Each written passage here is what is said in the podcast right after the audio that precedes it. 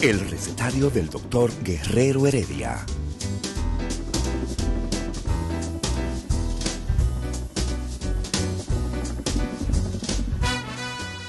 Una respuesta para cada pregunta. Una receta para cada problema. Ven a nuestra propuesta radial, amena, diversa y solidaria. Con alto sentido humano y profesional.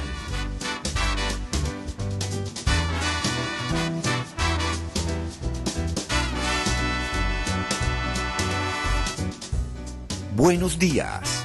Bienvenidos al recetario del doctor Guerrero Heredia.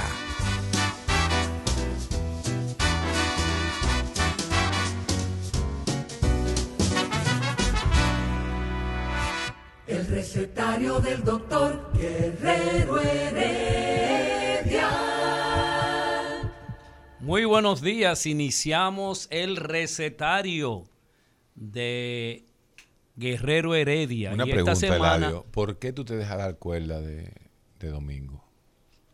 es que domingo, O Domingo es un cuerdero nato.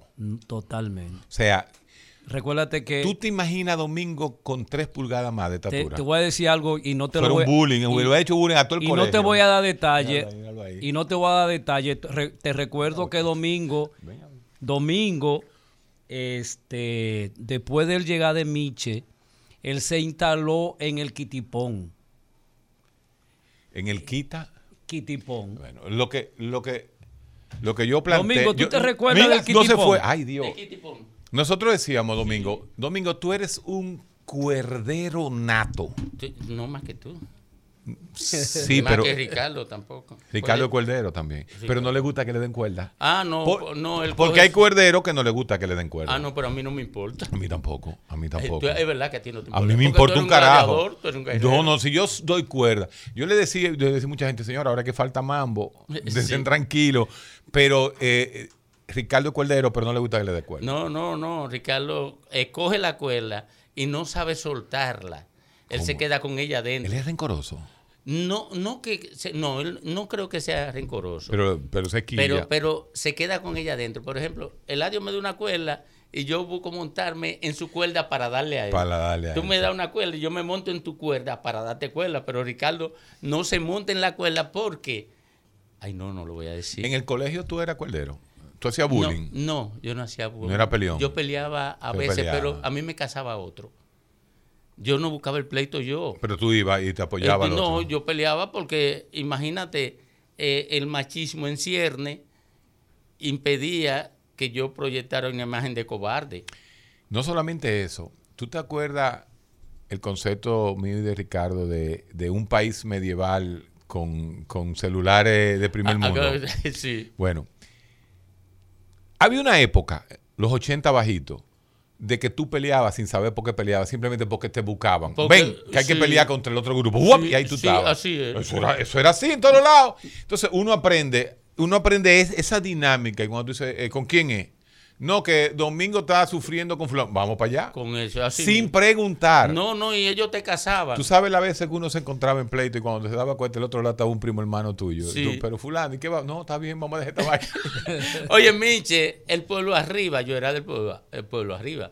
Salía como el pueblo arriba pueblo abajo pueblo arriba y pueblo abajo. Tú aprendiste a nadar, yo me imagino que tú Sí. eres un gran nadador. A los seis años yo aprendí a nadar en el río La Yeguada. Que el río, el río es 20 veces más peligroso que el mar. La gente no se da cuenta de eso. Claro, pero además yo aprendí a nadar en la cerca de la desembocadura del río, porque mi abuelo, y casi siempre estuvimos viviendo por ahí, mi madre y mi abuelo vivía ahí, tuvo, eh, bueno, cuando yo nací, vi esa casa y estaba frente al río, y aprendí temprano. Ahora, el río, el, el pueblo arriba era la parte de Miche más cercana al río La Yeguada.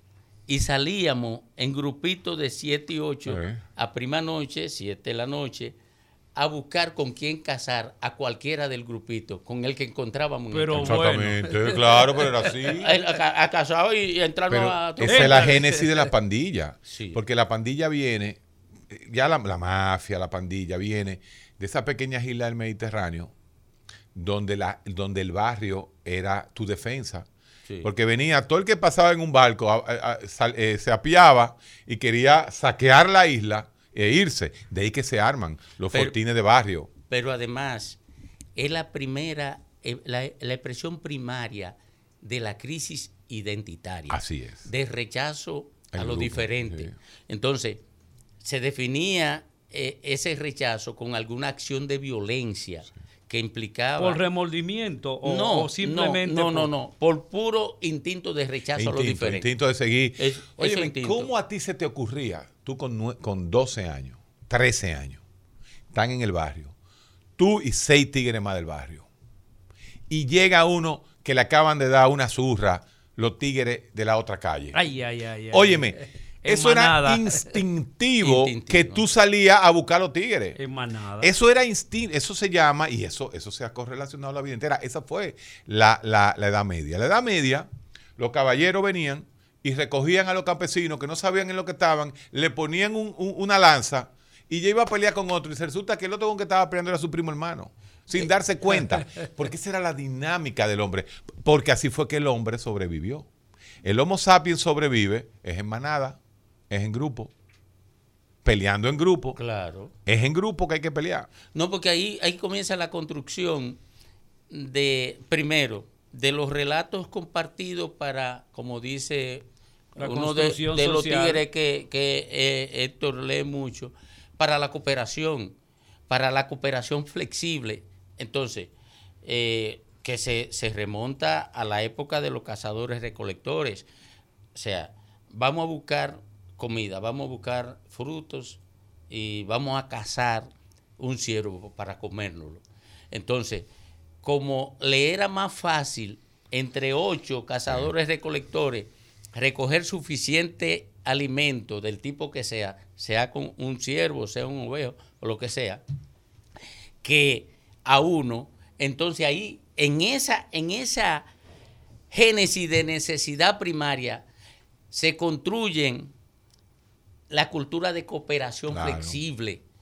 Y después, para facilitar esa cultura de cooperación flexible y ampliarla, se construyen los relatos compartidos. Oye, este dato.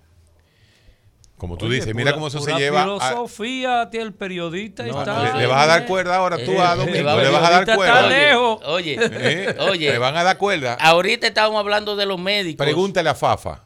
A Fafa. Oye, este dato. Pregúntale a Fafa quiénes son sus amigos que él todavía se mata por ellos, lo de la cárcel. Lo de la cárcel, lo de Cucuyo. Ese grupo que tuvo preso, ese grupo que peleó, y los veteranos en Estados Unidos, eso es una forma de vida.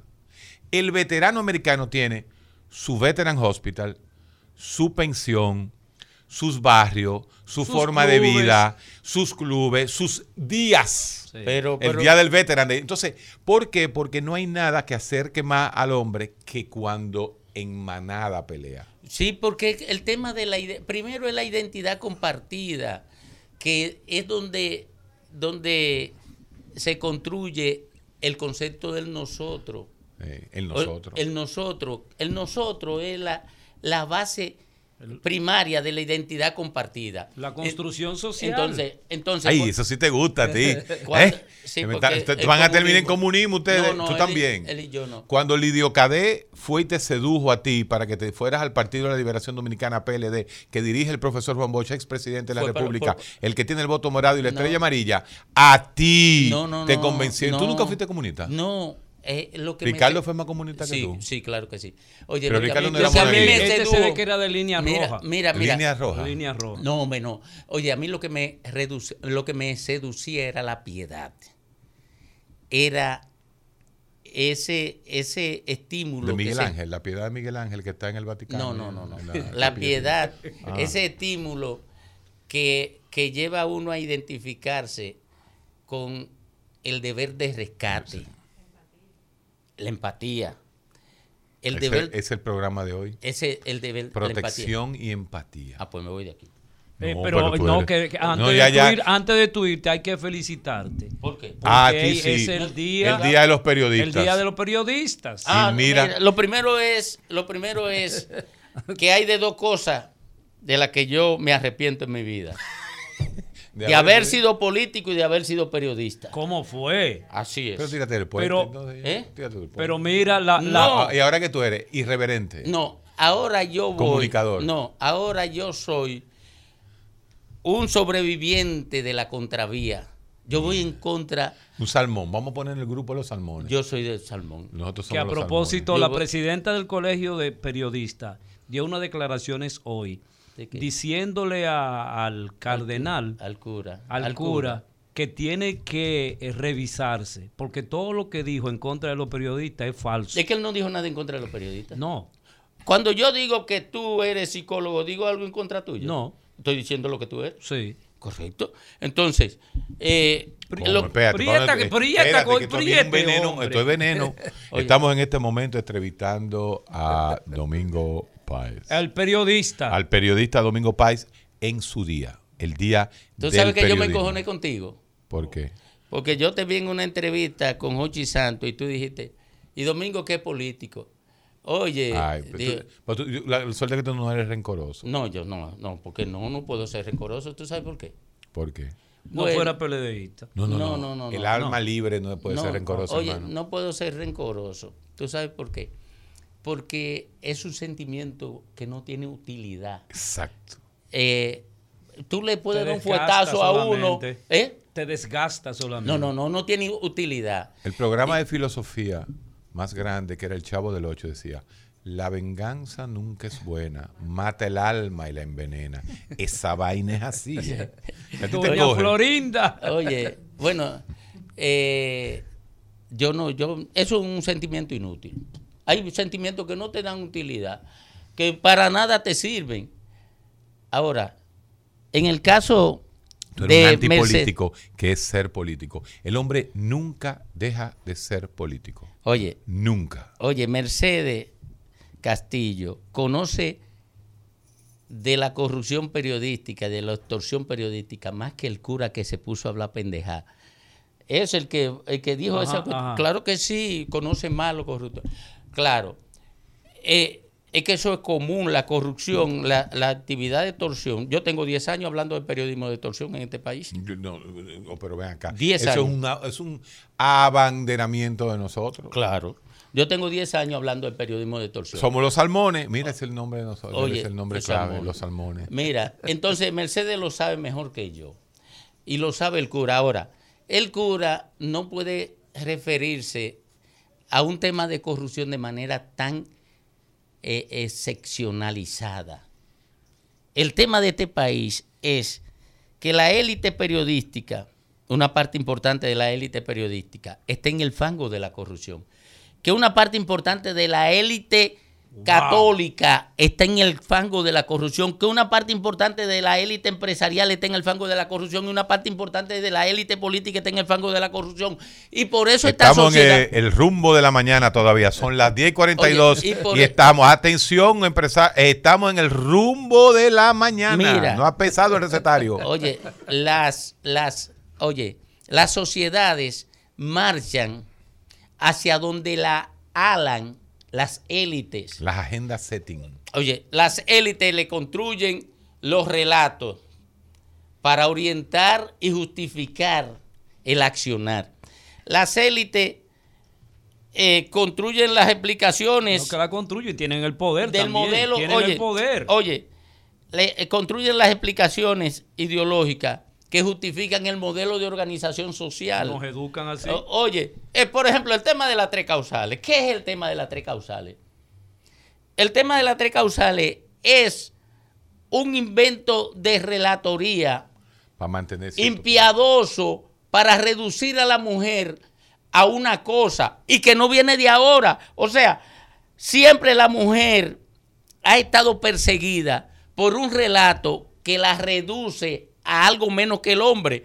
Si tú observas esto, ¿quiénes están construyendo el relato de que la mujer no debe eh, interrumpirse el embarazo? Son hombres todos. Todos hombres. Oye, Todos los Oye, quien construye eso en las iglesias son los curas y los obispos y ninguno es mujer. Y ninguno tiene la Oye, posibilidad de tener una familia formada Oye, por una mujer. oye, ninguno es una mujer. Ahora, ¿qué es lo que pasa? ¿Por qué las mujeres están luchando por porque le permitan interrumpir el abuso, el aborto? Porque eso la hace sufrir. Esa incertidumbre la tiene en ansiedad durante siglos. En ansiedad, en ansiedad permanente. Y la ansiedad lo lleva al sufrimiento. O sea, tú te imaginas tener un niño no deseado. Oye, oye, eso es una, El- eso es la lleva al sufrimiento. Ahora, lo peor es, lo peor es que una iglesia que está hablando de corrupción periodística, corrupción, traiga a un mercenario, que eso es corrupción, porque si yo te, porque ¿qué, qué es lo que hacen esos extorsionadores? Oye esto, Héctor Guerrero, ¿qué hacen esos extorsionadores periodísticos? Le quitan cuarto para no decir una verdad o para decir una mentira Yeah. a lo que extorsiona. ¿Y qué es lo que hace el AGE? Le quita cuarto a la iglesia para venir a decir una mentira. Seguimos en el rumbo de la Al mañana. final no felicitaste a tu compañero periodistas. Claro que sí. Felicitarlo porque, Porque Hoy su es el día día, es su día. del periodista. bueno, si alguien desea que lo felicite, eso es solamente una expresión que no me cuesta nada. Felicidades por nada. Adiós, adiós. Día de sabiduría y filosofía en el recetario del doctor Guerrero Heredia. El recetario del doctor Guerrero Heredia. Mira, Héctor, el, eh, cuando nosotros Iniciamos el tema de hoy. iniciamos ¿Por el tema de hoy, vas? pero yo quiero leerte algo de Edward Wilson que estableció el verdadero problema de la humanidad es el siguiente. Tenemos emociones del paleolítico, instituciones medievales y tecnología propia de un dios. Y eso es terriblemente peligroso. Tú lo leíste de Wilson. Sí. Ricardo y yo tenemos la frase de que vivimos en un país ¿m? del medioevo con tecnología posmoderna. Es lo mismo. Sí. O sea, cuando tú le das, tú no has oído decir, mira, hay una, hay una frase que es catastrófica, digo yo, que se la oí por primera vez a, los viejos, pero los viejos hace 40 años, 50 años, quizás 45 años. Burro no come bizcochito. Óyeme, eso tiene una profundidad social. Una profundidad social. Yo recuerdo que la primera vez que yo evoqué esa palabra, y lo hice de una forma eh, con dolor, recuerdo como ahora, fue cuando nuestro amigo, compañero de, de radio, perdió una senaduría. Hace como ocho años. Sí, sí. Y a mí me llegó esa frase. Me dijo, no, hombre, na- no se merece que fulano sea senador. Y eso tú lo llevas a lo que tú acabas de decir. Recuérdate que mucha gente está diciendo ya que la ignorancia es criminal. La ignorancia es criminal. Porque la ignorancia te crea una realidad momentánea que te acaba, Y te que dice te que, es destruye. atrevida también. Hay un famoso psicólogo, que dos, hay dos grandes, un famoso filósofo, porque él no era ni siquiera psicólogo, él simplemente trabajó la psicología de masa, que se llama Eric Hoffer. Eric Hoffer era un muellero, trabajaba en muelles, en astilleros, en, creo que en California. No recuerdo dónde era, creo que en California. Y él escribió un libro que se convirtió en uno de los grandes libros de la sociología de masas, que se llama El verdadero creyente. Pero no estamos hablando solamente porque él lo aplica todo, no estamos hablando del creyente religioso, no. Estamos hablando del creyente, por ejemplo, él tomó el modelo nazi, el modelo nacional socialista, eh, nacional eh, socialista. Y él planteaba, él decía algo tan profundo, así tipo burro no come bicochito, que él decía lo siguiente, los grandes resentidos, los grandes fanáticos, no son los que no tienen nada, son los que tienen y quieren más. Los ambiciosos. Ahí comienza el fanatismo. Y él dice que es cierto que son los fanáticos y los resentidos los que hacen cambios sociales. Es cierto. Pero que el pobre, pobre, pobre, ese que hablábamos nosotros, esa pobreza extrema, no tiene capacidad de resentirse porque nunca ha sentido. Siempre ha necesitado carencias básicas primitivas. Pero ese Wow. resentido social es el tipo que no estudió mucho, pero que quiere ganarse igual que el que estudió mucho, que tiene un carrito y lo que está es envidioso. Fíjate que ningún pobre que anda con una, con una carretilla eh, recogiendo, ¿cómo se llama esta vaina? Cambumbo de, de plástico, puede resentir a uno que anda en un Maserati. En una, en, en una, en una, en, un Porsche. No. Pero el que anda en un carrito sí resiente el Maserati. Y eso tú lo traduces a lo que se llama el mundo social, el mundo de la sociología y los grandes cambios de masa. ¿Tú sabes quién? Héctor, y, al- más, y más si quien conduce un, un carro como ese es una persona de la tercera edad. Eh, y viene la expresión muy común Sí. en, en nosotros. Mire ese maldito viejo el diablo. Bueno, esas son de la, de la, esos son expresiones que se van dando al Fíjate lo que dije. El fanatismo no es del que no tiene nada, sino del que quiere más. Sí. Y eso es así. ¿Mm? El fanatismo no se queda solamente con una creencia. No quiere imponer. Ahí está el detalle. Quiere imponerse. Imponerse sin razón, porque en el fanatismo no hay razón, sino simplemente por la emoción. Y en esta época, como tú decías, que somos medievales con una cultura y una forma de pensar, pensar medieval, pero tenemos un arma que ya no es la espada, es un celular para hablar en, la- en las redes. Entonces, Y por eso él dice que extremadamente peligroso. Claro, porque llega un momento en que la ignorancia se va haciendo peligrosa. Porque cuando la ciencia se convierte en irreverencia, porque es el problema, no que tú eres medio irreverente, no, yo no soy irreverente. Si yo creo que el jodido sol te tumba el virus, yo tengo que decirlo y punto, es mi posición. Y comenzaban de una vez la bocina, la foca. La talvia, dijo que, dijo que la talvia, claro, pero lo digo todavía. O no lo digo todos los días del mundo en mi propio programa, que en la talvia caliente de República Dominicana el virus no tiene el mismo comportamiento que en Nueva York. O sea, ¿cuántas veces hay que decirlo? ¿O ustedes no se dieron cuenta, partida de focas, Te que a- Nueva York, no, no, no, no, que me van a acusar, porque nadie se cree foca. Eso lo pego, ese, ese se llama la antipsicología. Nadie se cree foca. Le aplauden, ¿no? Bla, bla, bla, pero, pero nadie se cree foca, acuérdate de eso. ¿O ustedes no se dieron cuenta eh, en, la- en las gráficas de CNN cómo el virus bajó en Nueva York y en todo Estados Unidos durante el verano? Y volvió a subir en el invierno. Pero, pero no se están dando No, no, no, cuenta. al revés, no es al revés.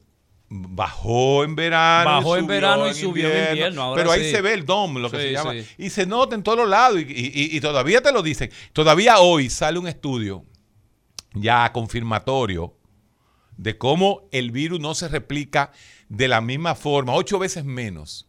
O sea que casi no se replica en las áreas simbólicamente en la talvia caliente. Porque si dicen el sol caliente, de- estamos hablando, aquí le llamamos la talvia. No sabemos si es todavía, todavía no sabemos si es talvia o tarbia o talvia con B larga, con B corta. Todavía no, no hay como una palabra, pero todo el mundo sabe a lo que me estoy refiriendo. Por eso yo decía ahorita que eso se convirtió en un discurso político. Entonces, cuando la ignorancia reacciona solamente, la, igno- la ignorancia solo puede reaccionar. ¿Qué significa reaccionar? ¡Ay! ¡Ay! Tal cosa. Y van cayendo. Pero ¿cómo relacionamos eso, Héctor? Con lo peligroso que dice Wilson, lo peligroso que resulta en este momento el uso de estos instrumentos. Fíjate, fíjate, fíjate, fíjate que el mundo ha cambiado tanto por los instrumentos. ¿Tú sabes cuál va a ser una crítica? Porque se han dado cuenta que el mundo lo, rige la, la media en muchos aspectos. ¿Tú sabes qué va a ser un mea culpa de... ¿Fue Twitter que le prohibió a, a Trump o fue Facebook? ¿Cuál fue? Twitter, todos. Los dos. Tú vas a ver, oigan que se lo digo, porque la tolerancia, donde hace su mayor ejercicio de tolerancia, es cuando tolera la intolerancia. ¿Cómo? Cuando tú traes, o sea, cuando tú traes un fanático, cuando tú traes a un fundamentalista, cuando tú traes a una persona que tú sabes que lo que vas es a, lo que va a incidentar y a crearte y tú lo traes, ¿eh? Tú estás haciendo un ejercicio de tolerancia, aunque no te guste el tipo. Porque eso lo hemos hablado muchísimas veces. No, el tipo vino, viene a hablar de, de que en la luna eh, es para los africanos nada más. Bueno, hay que aceptarlo que él lo diga, porque ese es el ejercicio de tolerancia. Entonces, te, te decía, te decía lo del ejercicio de tolerancia por lo de las redes. Las redes le van a pedir perdón. Oye, que te lo digo. Porque estábamos ahorita atacando a Trump y decíamos que Trump perdió las elecciones por cómo se manejó con el COVID, como una de las causas principales. Pero las redes le va a pedir perdón a, a Trump, ¿Tú crees? sí, por haberle prohibido hablar. Eso dentro de 10 años, es más, yo ni creo que llegue en 10 años, en dos o tres años, la propia eh, media, Twitter, Facebook, eh, Instagram, le van a tener que pedir excusa porque fueron intolerantes. Ah, fueron intolerantes con un intolerante, eso no importa, usted tiene que ser tolerante y punto. Pero Héctor, ¿no habían intereses económicos envueltos de por sí Aparentemente en, sí, en toda esta realidad? aparentemente sí. Porque una, una de las cosas, y, y yo a mí me gustaría que en- entremos en esta realidad, la in- intolerancia social y la in- intolerancia sexual está, eh, social, perdón, está muy asociada a un comportamiento que en psiquiatría y psicología nosotros conocemos como el control de los impulsos.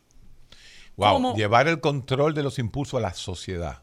O sea, como por ejemplo un individuo que simplemente yo veía eh, un video donde una, un militar tenía un arma en la mano y provocaba e insultaba a unos jóvenes y le decía, ¿y qué tú qué?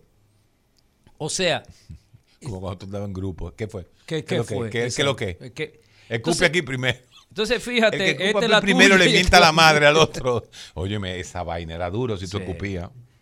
Tú sabes que los tigres, tigres, tigres, tigres, tigres, tigres, tigres no escupían a nadie. O sea, ponían la mano y que el que escupa aquí primero le mentó la mano al otro. Eso se lo dejaban como a los, a los peleadores. Sí, a los, a los chimositos. Sí. Entonces, ¿cómo las sociedades, por ejemplo, yo no estoy diciendo que, la, lo que que la- te dicen, mentiroso, Sí. mentiroso. que la sociedad estadounidense es una sociedad violenta. Yo pero no creo. Tú no puedes, tú no puedes Yo no decir, bueno, Personalmente. pero tú no puedes decir que, por ejemplo, los estadounidenses son intolerantes y que son No. impulsivos. No, la mayoría. O no. sea, pero ¿qué resulta? Tú tienes a un policía neoyorquino, porque siempre citamos Sí. a, a Estados Unidos, específicamente New York, donde tenemos eh, casi el 15% de nuestra población que mantiene la economía dominicana en esa nación.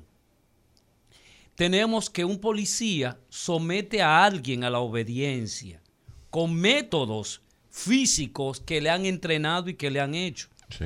Pero inmediatamente ese policía tiene eh, desarmado, por decirlo de una manera, tiene esposado a alguien, inmediatamente llega el control. Digo, no estoy hablando de las excepciones. La excepción fue lo que pasó Sí. con Floyd, ¿no? Eh. Floyd es que se llama.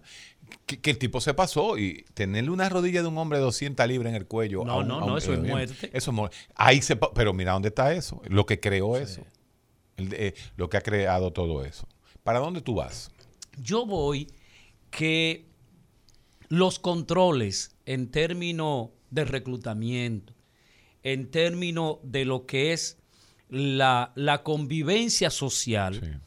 el elemento del- de, de ese comportamiento del control de los impulsos, de la tolerancia, nosotros en el desvenir cotidiano lo hemos dejado ir y de repente las escuelas, las iglesias, todos los lugares donde nosotros tenemos relación con otros, no hemos tenido los niveles educacionales para poder medir eso.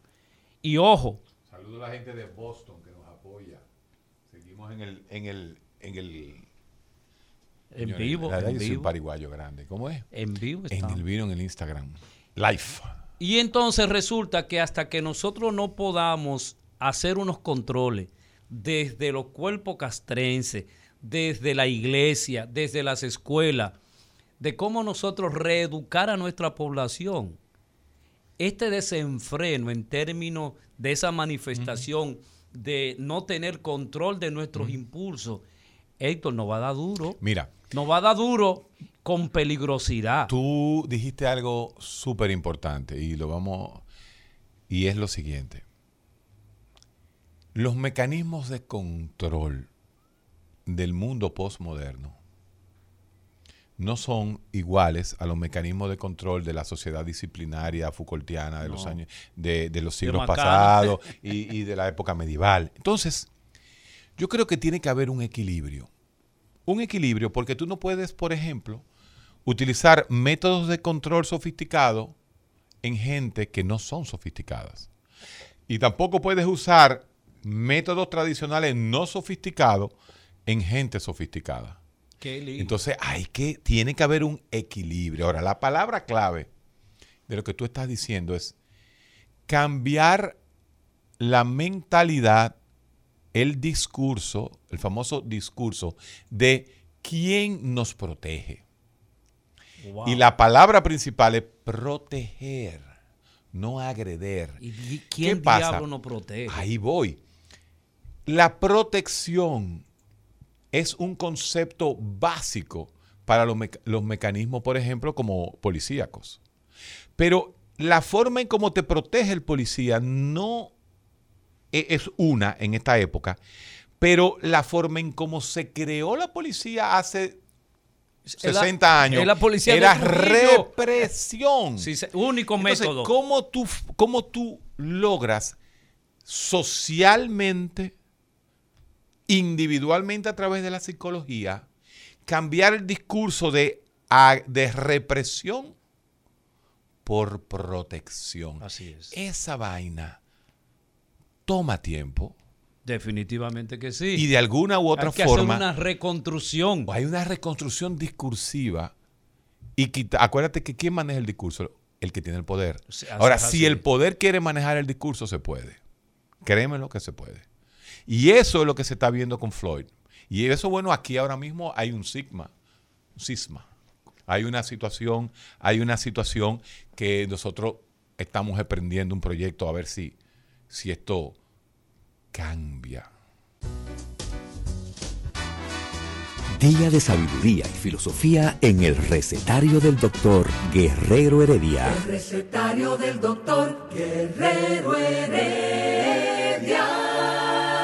Isidro, mano. Regresamos, regresamos al recetario. Digo, esto es una chulería porque por- tú te quedas trabajando todo el tiempo. Estamos en el break, en el, en el, en el recetario Sí. radial y seguimos y con, seguimos con la red. saludando a nuestros... No, pero que lo, se lo decía, él, él pone todavía, wow, pero este tipo es increíble. Amigo, pero usted ha visto, señores, lo de Haití, yo lo digo en una forma, pero señores, hay que ir a investigar Haití.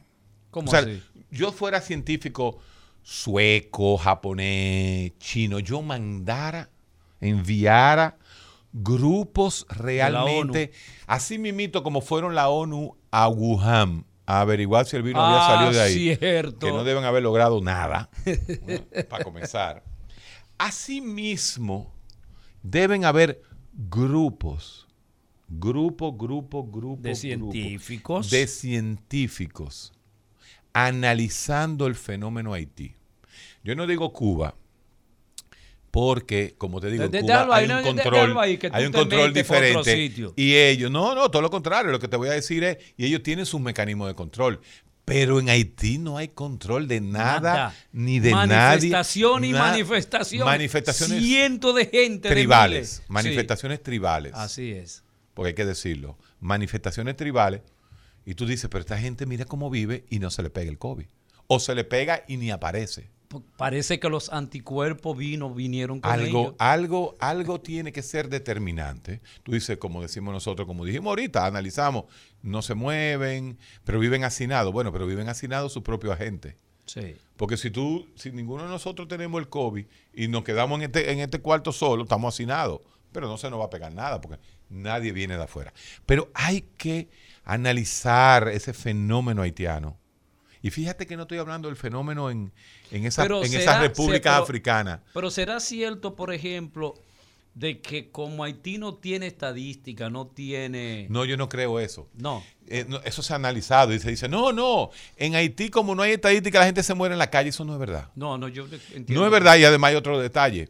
Tú tienes en Haití, por menos que tú quieras, una población clase media, por lo menos de medio millón de personas, que viven decentemente, que pueden llegar a un Y los que hospital. viven en la montaña, que son los ricos. Petionville, bueno, El 1% de la población que tiene la riqueza de Haití. entonces ese Petionville tiene un buen hospital. Sí. Y ese hospital tú nunca has oído decir que está desbordado de pacientes con COVID. Y es fácil. Nunca. Entonces, tú dices, no, pero es que no llegan, es que no están internos. Averíguate de la población dominicana que ha necesitado, eso se puede dar, ese dato, por lo menos, ¿cuántos haitianos? Porque aquí paran el 10% de ¿cuánto? El 20%, creo que 25% de los partos eh, en el campo son, son, son, son haitianos. Entonces, ¿cuántos haitianos se han muerto de COVID aquí también? Es otro detalle. Eh, Eso no salió Ah, en porque aquí hay un millón de haitianos. Más de un millón. Entonces, se han muerto ese millón de haitianos. ¿Cuántos se han muerto? No caen en la calle. Ah, entonces, el, eh, el fenómeno haitiano tiene que ser estudiado científicamente porque algo va a aportar. Los científicos tienen que ir a Haití para ver qué aportan, porque algo hay.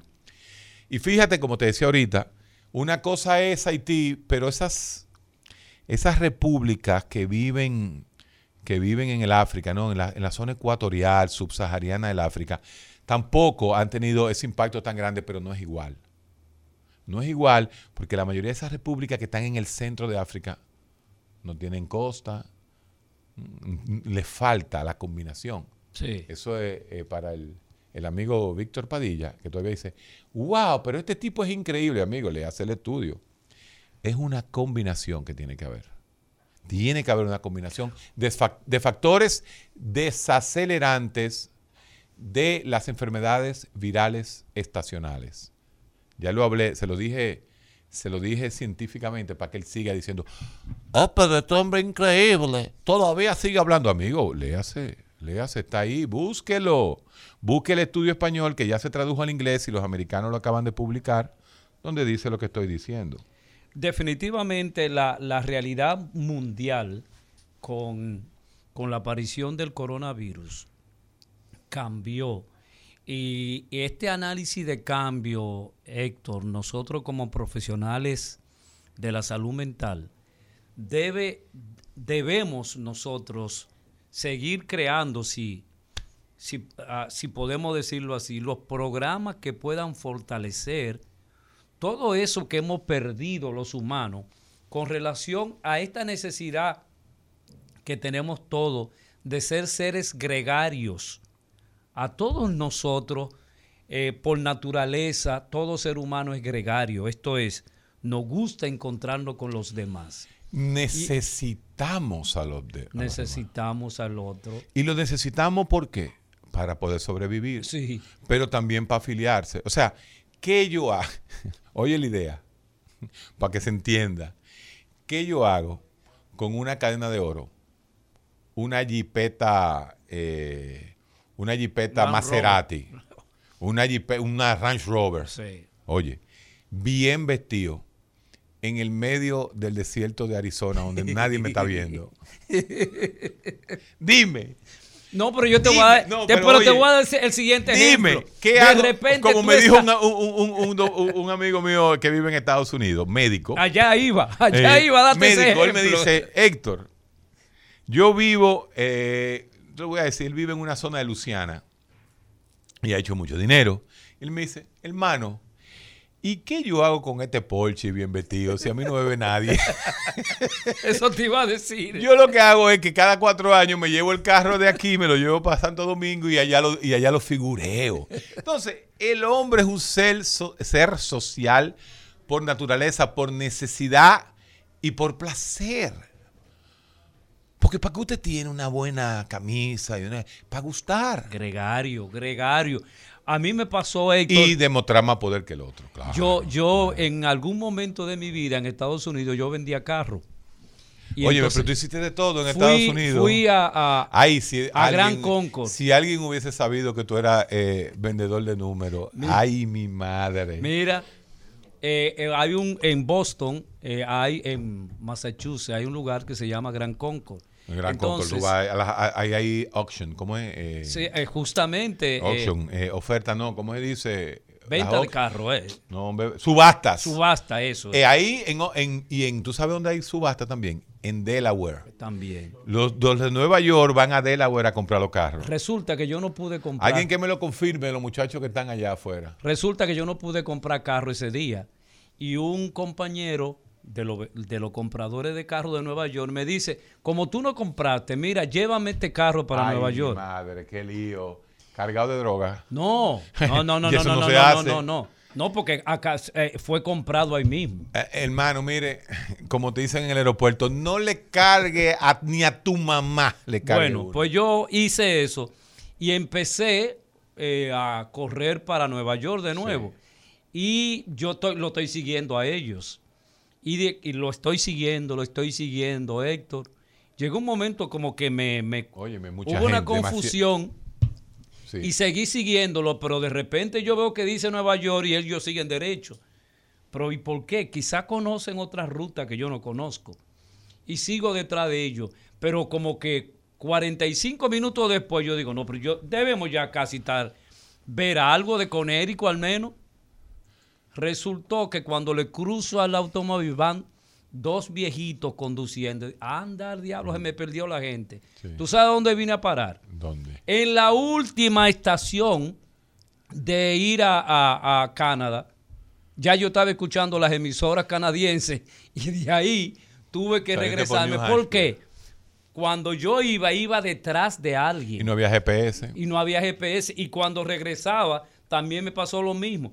Todo el mundo se afiliaba al único carrito que tú encontrabas, al único camión, por un problema de afiliación. Así Esa es. es una realidad humana. La red, fíjate que los. Y eso se da en, el- en, en la sabana Sí. africana. ¿eh? En la. En, en la. Bueno, en la sabana. Donde. En la planicie, como dicen. Los, lo- lo- los ciervos, los cosas, los mamús, no, los mamús no, ¿cómo que se llaman? Los, los que cruzan, los mus, todo eso- todo eso, los ciervos, no te cruzan el río hasta que entre uno primero, el ñu, todo, todo ese grupo. Entonces, pero desde que entra uno, uh, La manada viene ahí se mismo. va por ahí. Eso se llama la- el desencanamiento. Doctor, usted está fuerte. Eh, gracias por, por- por, en vez de decir gordo, me están diciendo fuerte. Eh, gracias a Eduard Castillo que nos está viendo. Y dice que como no, yo rebajé en Semana Santa, ustedes supieran. Nosotros la pasamos en una, en una, en una especie de Semana Santa eh, cristiana. Porque sí, porque cristiana no es, es una forma de vida. Entonces, si tú no saliste, si tú no, Ah, es verdad. eh, si tú no eh, es una Tuviste forma. recogido. Exactamente. Porque resulta, eh, según mi amigo Kilvio Vázquez, de que a nosotros nos obligan a hacer celebraciones religiosas sin pedirlo. Nos obligan a que esta semana debemos no trabajar el viernes, no trabajar el sábado y hacer gloria el domingo. Todo esto es parte de la, de la tradición eh, cristiana. Día de sabiduría y filosofía en el recetario del doctor Guerrero Heredia. El recetario del doctor Guerrero Heredia. Regresamos. Regresa- Fíjate cómo comenzamos a investigar eso mismo que estamos haciendo nosotros aquí, señores. Deben hacerlo los científicos en, en Haití. Pero En Haití. En vivo, sí, mira. Oye, lo que. oye, Y, y en Haití hay científicos. Deben ir. Ah, deben ir, ok. está ¿Por qué tú le tienes tanto dolor haitiano Yo, y yo- tanto no, no, amor no, a los no, no, no, no, no, no me meta en eso. No me meta en eso, que yo no he Tú dicho estás viendo eso. cómo uno crea, cómo uno crea chomquiana realidades. Pero ¿cuántos muertos que van, Isidro? 250. Ellos están parados. Ellos tienen, en Haití tienen como, como un mes en 252. O sea, no se ha muerto nadie de COVID. Entonces, oye los datos. ¿Se acuerdan el que dije que eran dos penínsulas? Sí. Rodeado de mar todo el tiempo. Ajá. ¿Cómo está la temperatura? Caliente. Caliente. ¿Cómo está la movilidad en los haitianos? No se mueven. No. Por lo tanto, no hay transmisión comunitaria. La más importante ahora, del punto de vista, eh, vamos a llamarle así, individual. Solo el 4% de, oigan esto, señora, atención, solo el 4% de los haitianos tienen más de 65 años. El, 30 y cu- el 50% de la población haitiana tiene menos de 23 años. Un 34% tiene menos de 15 años. Wow. Entonces, es- 34%. Ya te lo dijo todo. Entonces, población joven, no hay viejos, no hay movilidad y obviamente la, eh, la, la fase climática. Definitivamente. Entonces ya no hay que hacer investigación. O, o son especulaciones. Bueno, si tú agarras y tú dices, ¿y los haitianos aquí en República Dominicana? Ay. Y los haitianos en, En eh, Chile. En Miami. En Chile. En Chile. Hay que ver si en Chile se murieron. Si hay, si hay una incidencia alta de haitianos eh, que mueren. Entonces, fíjate, pero son, es importante porque la ciencia, y esto es, la ciencia tiene Ojalá que... no llame un haitiano. Óyeme, la ciencia tiene que ver siempre donde hay algo diferente. Entonces la ciencia es la primera que va y dice, "Mm, esto está raro. Cuando Copérnico dice, "Mm, pero es que nosotros no podemos ser centro del mundo. Ah, la no. tierra no puede ser. Eh, esto, está, esto está aquí. Nosotros somos el centro del mundo. Todo gira alrededor de la Tierra. La Tierra es el centro del universo. Porque en la Tierra es que está. Y el tipo dice, concho, pero como que esto no. Como que no me Como cuadra. que no me cuadra. Bueno, entonces tira una vaina que le cuesta la vida casi. No tuvo que decirlo ya en la postrimería de su vida. Ah. Sí. En la cama, porque, porque si no, Bueno, bueno, por lo eso. fusilaban ahí mismo. Eh, entonces, la ciencia siempre es irreverente. Porque la ciencia dice la verdad. Tú te y duele, y duele. Pero tú te imaginas tú pasarte el día entero. Hagan un experimento en la casa. A ustedes, los muchachos que están en el Instagram. A los haters que están en el Instagram. Oigan. ¿Cuál es la traducción oigan, de hate? eh, Odiadores.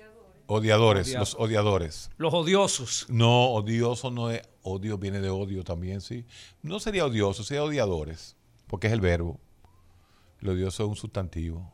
Porque eso no existe de que lo... Hater, bueno, ahorita aparece ya la palabra hater con J en, en español. Óyeme, óyeme.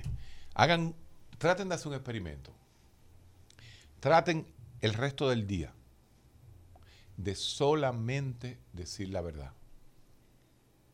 Se asfixian. Traten de hoy a las 8 de la noche de solamente decir la verdad. Miren, van a perder el empleado que está al lado suyo, el socio suyo, la mujer suya, la novia suya, el primo suyo. Porque imagínate que yo vengo ahora y le digo a, a Eladio, Eladio, pero, pero tú no estás combinado porque es que ese traje marrón no pega con ese relojito negro que tú tienes. Eso es una verdad que yo acabo de decir. Mi verdad, obviamente, Sí. mía, la mía, de mi propiedad. Pero la tercera vez que yo te lo diga, ya tú, me ya tú vas a decir, pero no me jodas. Dígale la verdad a todo el mundo para que usted vea. Entonces, el hombre sobrevive en sociedad porque es capaz de manipular la verdad a un punto que sea tolerable socialmente. Y, Y lo único que no es tolerable socialmente son las verdades científicas, que tumban dioses. Tumban dioses. Entonces, es un lío. y lo que es peor, el cerebro le gusta que le mientan. Eso dicen, eso dicen.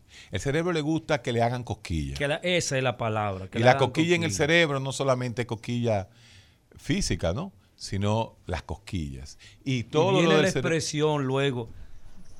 Y, y es así, es verdad. Vamos arriba con la gente. Es- Vamos a coger llamadas. ¿Qué te parece? Eh, Vamos a, vamos a tomar llamadas. Porque hoy el tema hemos hecho un, un recorrido. recorrido. Eh, al 809-682-9850. Repito, Y, la- y- 809. y- y mi gente del- del- 682-9850. Y la Y gente si del usted está en el mundo, 1-833-380-0062. y la gente de Instagram que me haga pregunta por aquí, que se active el Instagram. Bueno, ¿Aló? sí, le Saludos escuchamos. Sí, Desde buena- Lausanne, buen día. Mire, yo no soy necesariamente haitiana, pero casi, porque vivía allá. Y, y, y he estado re- muy pequeña. Dame tu experiencia ya.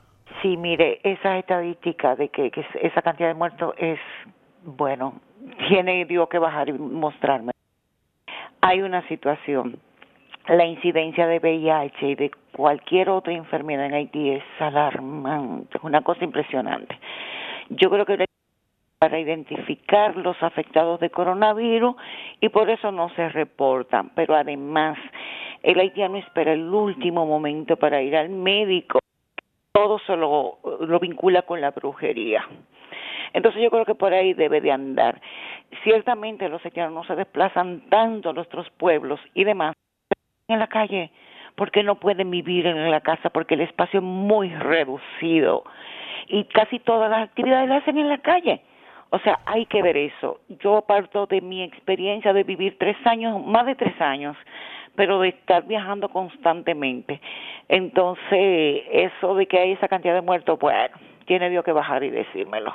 Buen día. Es una realidad, ¿eh? Es una Pero realidad. además, oye, Porque lo decir siguiente, 200, mira, es que aunque sea uno, 252, mira, 252. que alguien me lo confirme. algún 252. al- algún al- haitiano me lo confirme, que si tú dices que tiene COVID o tiene VIH, te queman la casa y te hacen correr.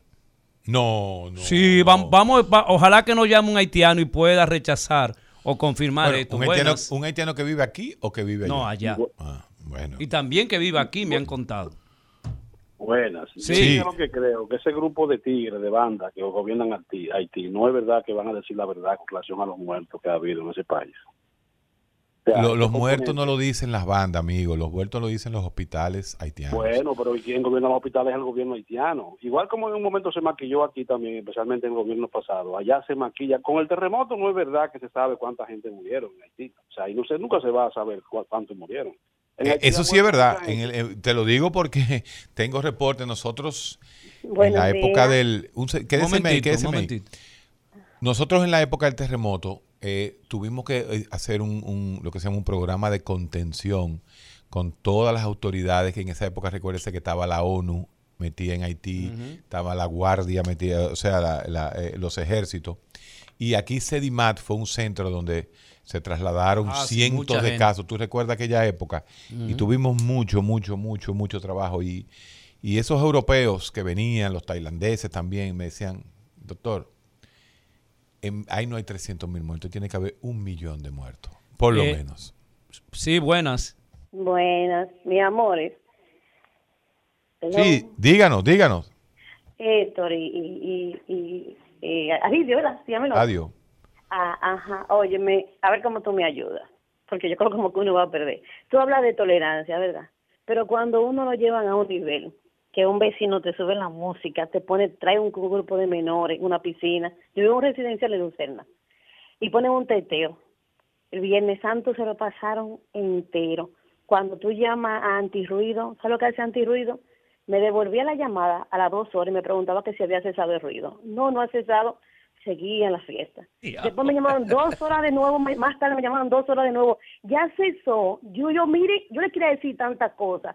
Oye, yo me sentí impotente, intolerante. No es la primera vez, y esto es un residencial, pero un señor ya avanzado de edad que trae a esa muchachita de allá de la ciudad y instala aquí. Yo no estoy por perder la tolerancia, porque dime qué yo hago. Porque, mira, nosotros, tú sabes lo grande que tú venir a tu casa a quedarte tu Semana Santa, no salir, para uno cuidarse porque no me he vacunado. Mi edad todavía no me toca, que yo no sé cuándo lo van a hacer, porque yo estoy hasta asustada, porque no va a tocar nunca, parece.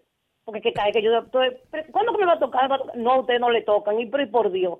Entonces uno no sale, yo estoy trancada porque soy asmática. Me quedo en mi casa y no había forma de yo ver una película. Ni escuchar mi música que me gusta eh, clásica. ¿Cómo hago? Digo, tengo que ir a, a consultar a la psiquiatría para poder mantener esa tolerancia, Héctor.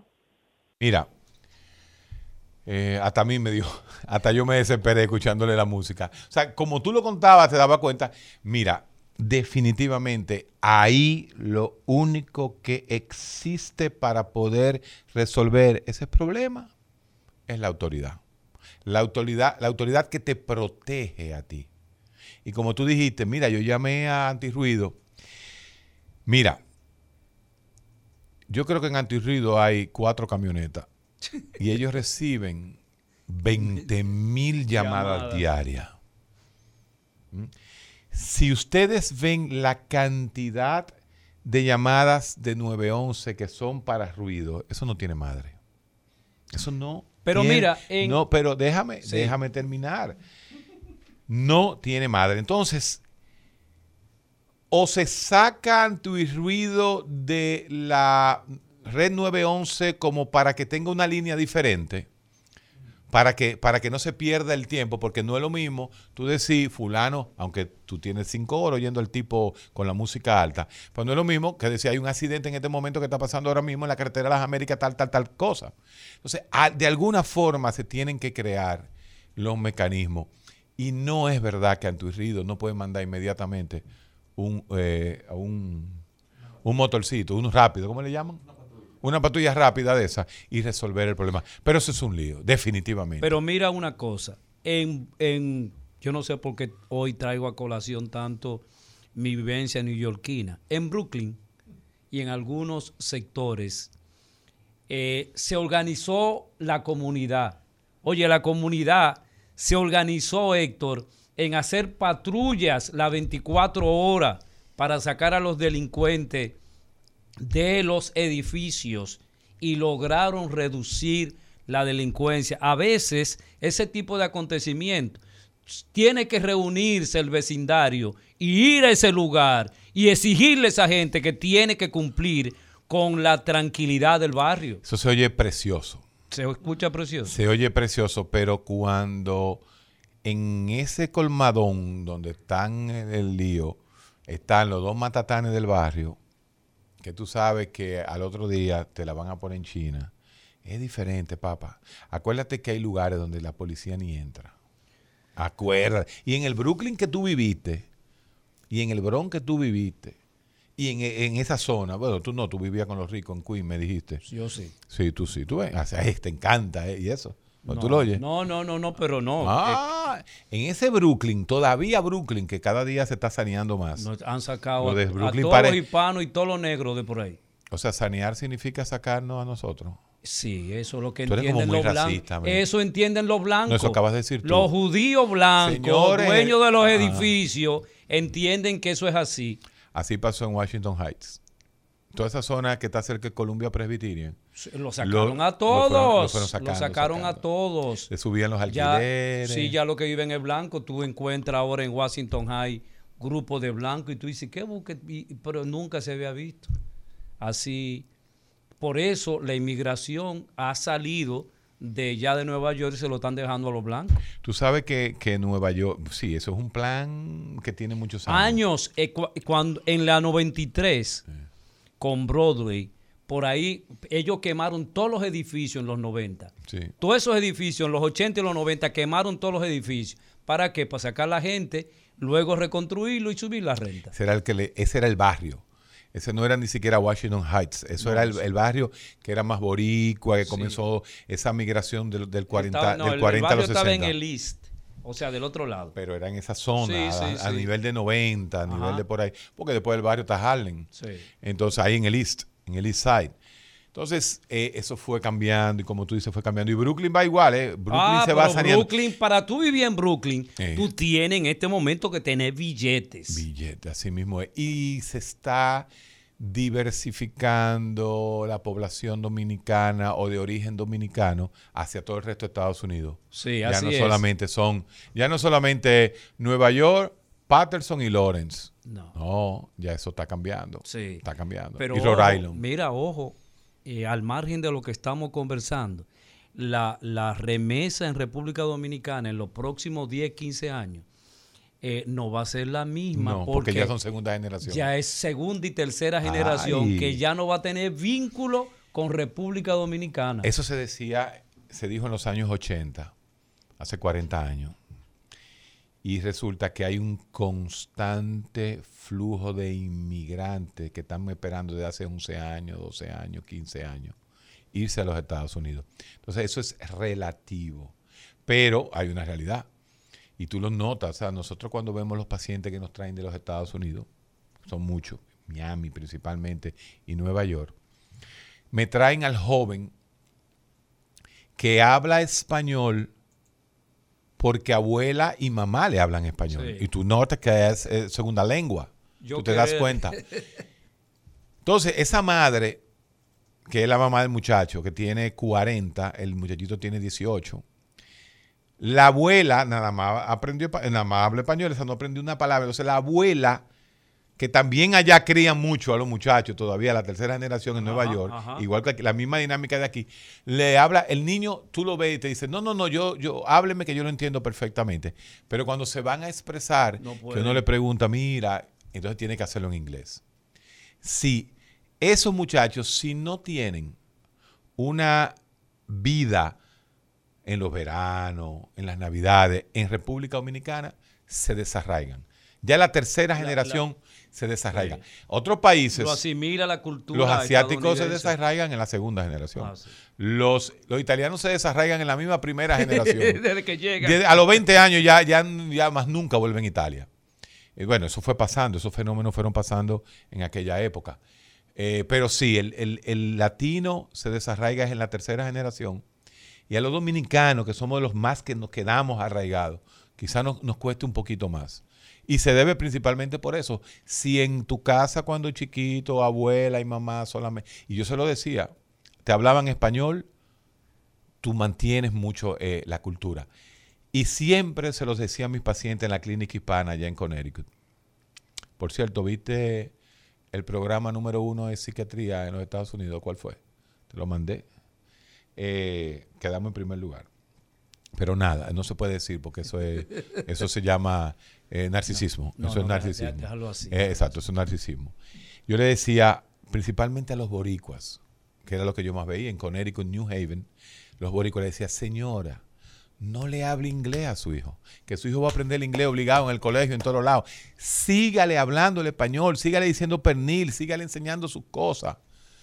Porque es una ventaja. Primero es una ventaja, primero porque si tú los crías bilingüe, en Tiene un una en un país que no hay, que no hay, que el americano nada más habla apenas inglés. ¿Tú sabías que uno de los pueblos que menos sabe un segundo idioma son los americanos? Porque como ellos son el ombligo del mundo. Eh, no hable de ombligo. Ah, verdad, el ombligo. Yo me lo operé inclusive los otros días. Óyeme. eh, los americanos no hablan otro idioma. Entonces, si usted, que es hija de una dominicana y de un dominicano, háblele inglés a sus hijos. Mira, yo Héctor. veo muchos muchos dominicanos, médicos principalmente, yo le digo, pero háblenle en, en español a sus hijos, señores.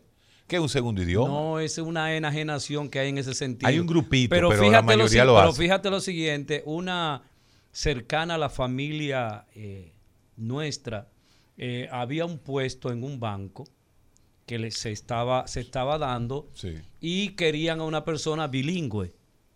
Y entonces ella eh, tiene su apellido, Pérez, y fue a buscar el trabajo porque se, eh, se suponía que ella hablaba español. Cuando le entrevistaron, que le pre- ¿pero usted habla español? No, entonces Ay. váyase de aquí.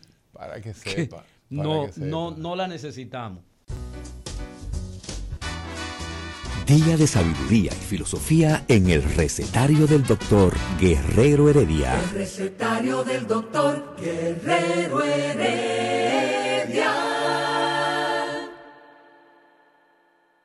Regresamos. Óyeme, y se le queda el discurso, se le queda el discurso, se le queda Vamos, el discurso. vamos a escuchar a Massachusetts. que en Brasil, que en Brasil. Buenas. Massachusetts. Eh, buenas.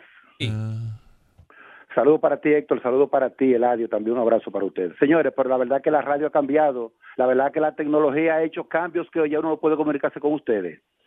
Tengo que llamar al teléfono local. Yo estoy aquí en Massachusetts. Tuve que llamar al teléfono local para comunicarme con ustedes, para Ah, participar. es que ustedes. tenemos, ya tú te imaginas, eh, Las llamadas estamos llenos. El programa ha dado un cambio radical. la- las redes. Mira, ahora tenemos el, en Y el la- Instagram en vivo y, y realmente es un digo- saludo. te- Gracias te digo- a los sí, haters, gracias. ¿verdad? Te- Principalmente a los haters que que, la nos radio- sigan llamando. Te la escuchamos. como- eh, Héctor, te digo que la radio como tal desapareció. Ahora lo que hay es radiovisión. Ahora hay que verlo a ustedes hablando. Pero bueno, déjame hacer comentarios sobre Haití, Héctor, por favor. Pero antes de eso, pero antes de eso, realmente sí, Manhattan ha ido cambiando poco a poco, la ciudad de Nueva York, no solamente porque se quiere hacer una ciudad turística igual que Dubái, todo eso, porque Nueva York es una de las ciudades del mundo, sino porque la mano de obra Uy, se, ay, se está está cayendo una llamada tan importante.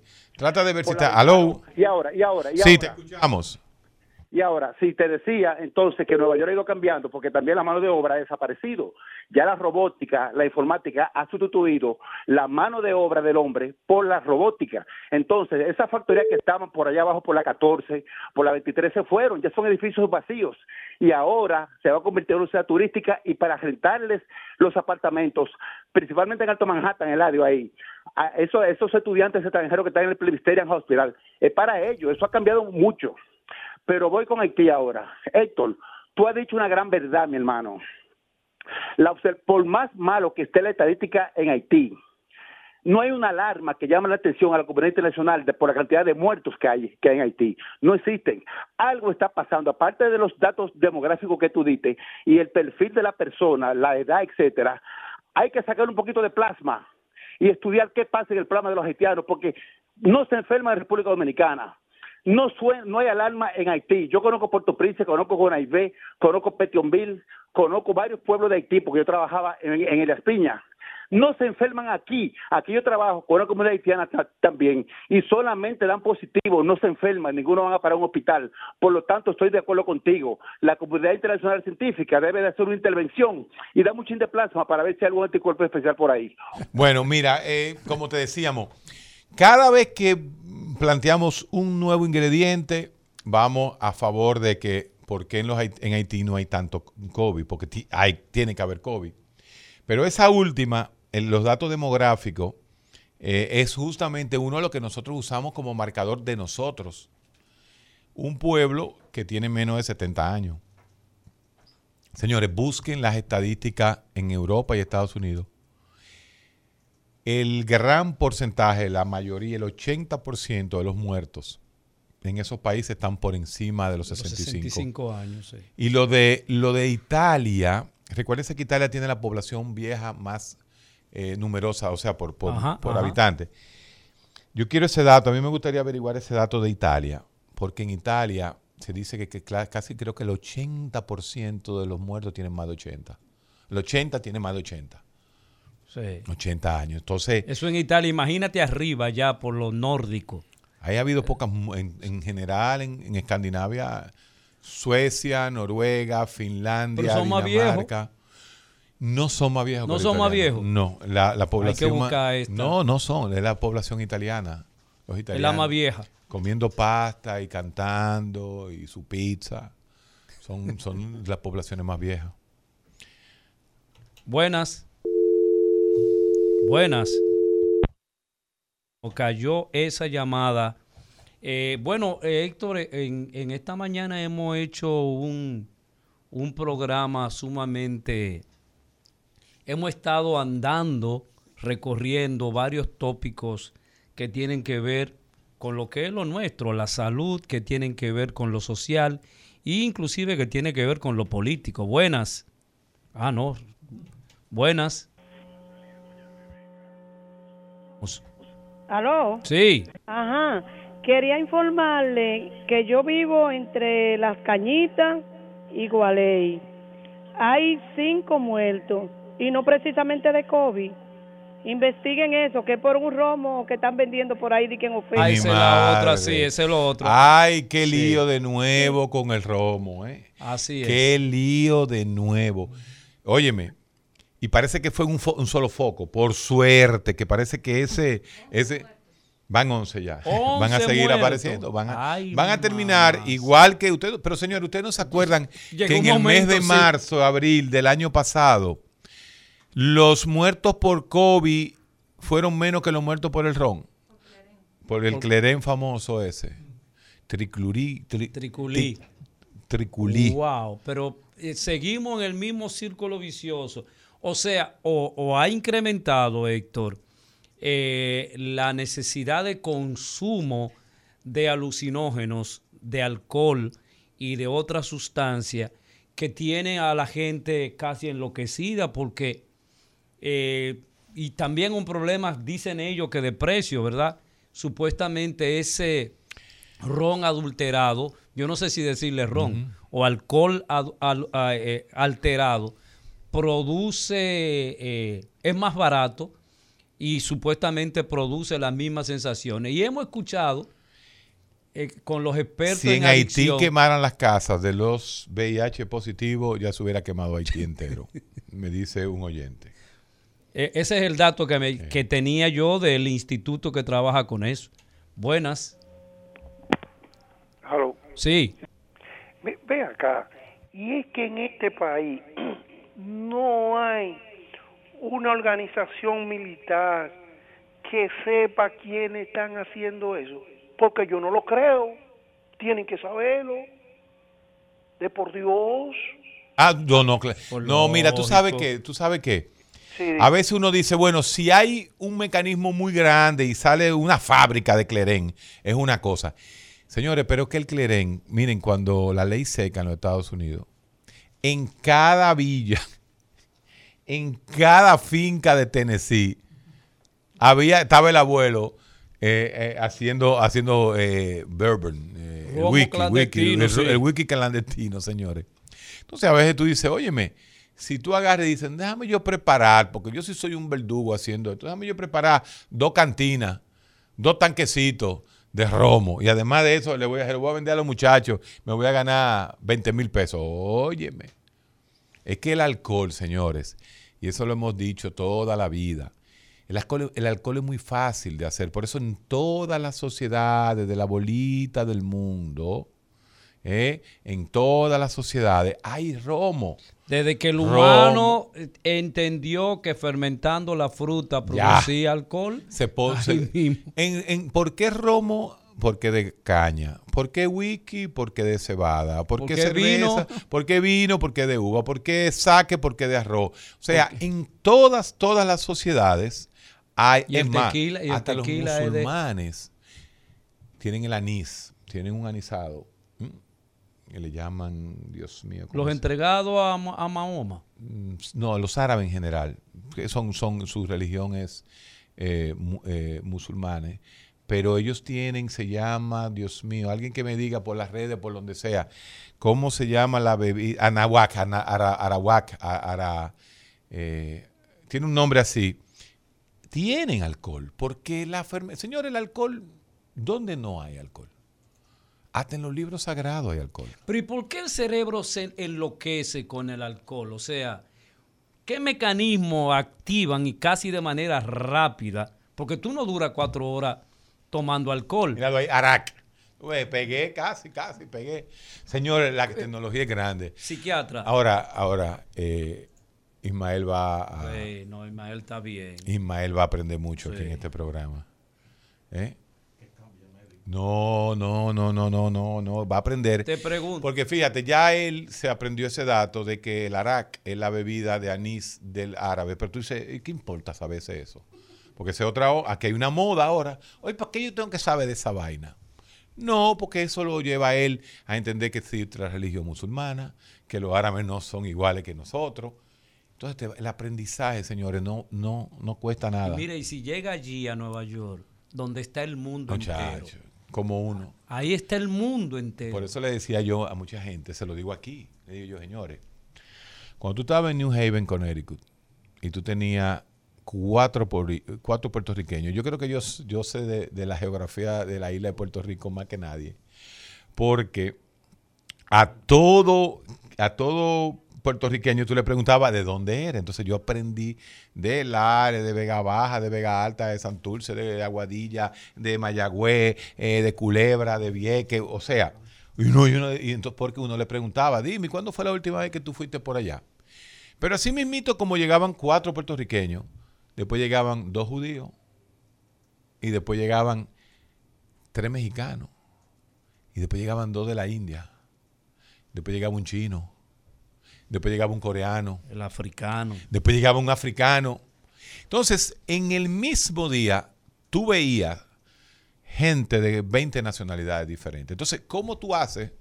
Por eso es que se dice que, ¿cómo uno hace, vamos a llamarle así, cómo uno hace una psicología basada en, por ejemplo, en, en tus lineamientos religiosos? Tú no puedes. No. Porque si Y tú, además no es ético. bueno, además no es ético. Entonces tú no puedes porque tú tienes que ver un judío, después vas a ver un musulmán, después vas a ver un chino, después vas a ver un ateo, después vas a ver un cristiano, después vas a ver un testigo de Jehová, un A un mormón. homosexual. Un mormón.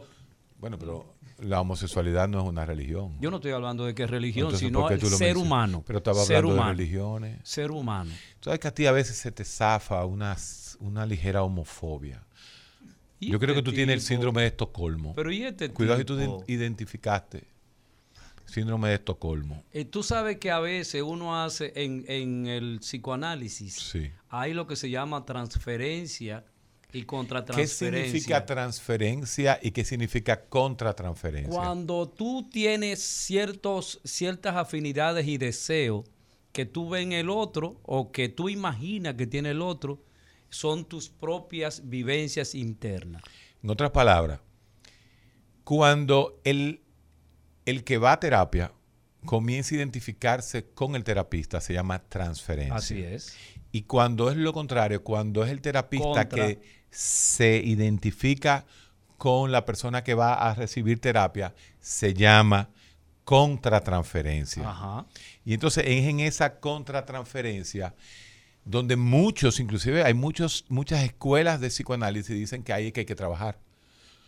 ¿Qué me, qué me, qué me, por ejemplo, yo recuerdo un psicoanalista me decía, ¿qué sensación te produjo el paciente? ¿Te, te- te dio asco? ¿Te dio cariño? ¿Te dio ganas de protegerlo? Asco y te gro- repugnancia. Sí, te dio, te dio eh, mala vibra. Oh, por el siempre, contrario, oh, Héctor. que quieres protegerlo, te sentiste, te sentiste bien con esa persona, porque todos esos, todo- todas esas, vamos a llamarle así, emociones, hay que saberla trabajar. Eso es en el psicoanálisis, señores. ¿eh? Recuérdense que el psicoanálisis es una escuela de pensamiento, no solamente ya psicológico, sino también social, sociopolítica, social. Y los psiquiatras somos muy malos psicólogos. ¿Tú lo sabías eso? Yo tengo más de 10 años junto contigo. Exactamente. Nosotros no somos psicólogos. Los psiquiatras vemos la salud mental, tratamos, no, no todos, no todos. Yo por lo menos soy muy mal psicólogo. Y tú lo sabes, en el sentido de, de- de cómo, cómo trabajar. Porque para ser un buen psicólogo hay que tener una escuela de experticio. Porque si tú no tienes una escuela de experticio en cuanto, mira, yo soy terapista cognitivo-conductual, mira, yo soy eh, eh, cognitivista, hay que tenerla. Así es. Eh, bueno, nosotros ya casi estamos arribando a este primer día del recetario eh, con el psiquiatra Guerrero Heredia. Eh, debemos recordar que a los, eh, a los odiosos que nos siguen, Odiadores. odiadores, perdón, a Porque los tú no, sabes, tú no sabes si esos odiadores, como Vic, es un muchacho simpático. ¿Oh, sí? Claro, porque es un problema personal. ¿Entiendes? Tú no puedes juzgarlo Mm. Pero porque habría él te que odia a ti. Pero habría habría algún análisis que hacerle. Pero mira, Héctor, habría algún análisis que hacer a ese tipo de personas que no.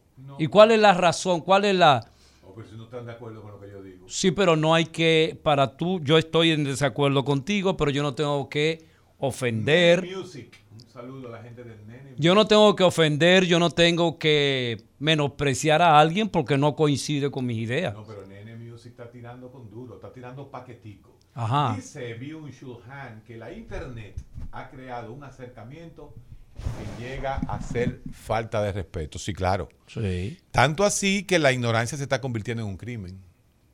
Pero eso no es fácil. Eh, He visto gente queriendo comparar a Chomsky. Bueno, imagínate.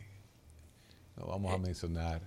Aunque- Eh, aunque- mire, aunque entonces el, psiquiatra está sumamente, eh, él está como un carajito. Vamos mañana. Cuando, No, lo que pasa cuando es está, cuando está Instagram viendo Live. algo nuevo y entonces él desde que le pusieron el aparatico ese ahí, no se detiene. Él, él sale, cuando él sale de aquí, sigue hablando de eso, Doña. de quiénes, de quiénes, con quién habló, qué Doña. hizo, etcétera.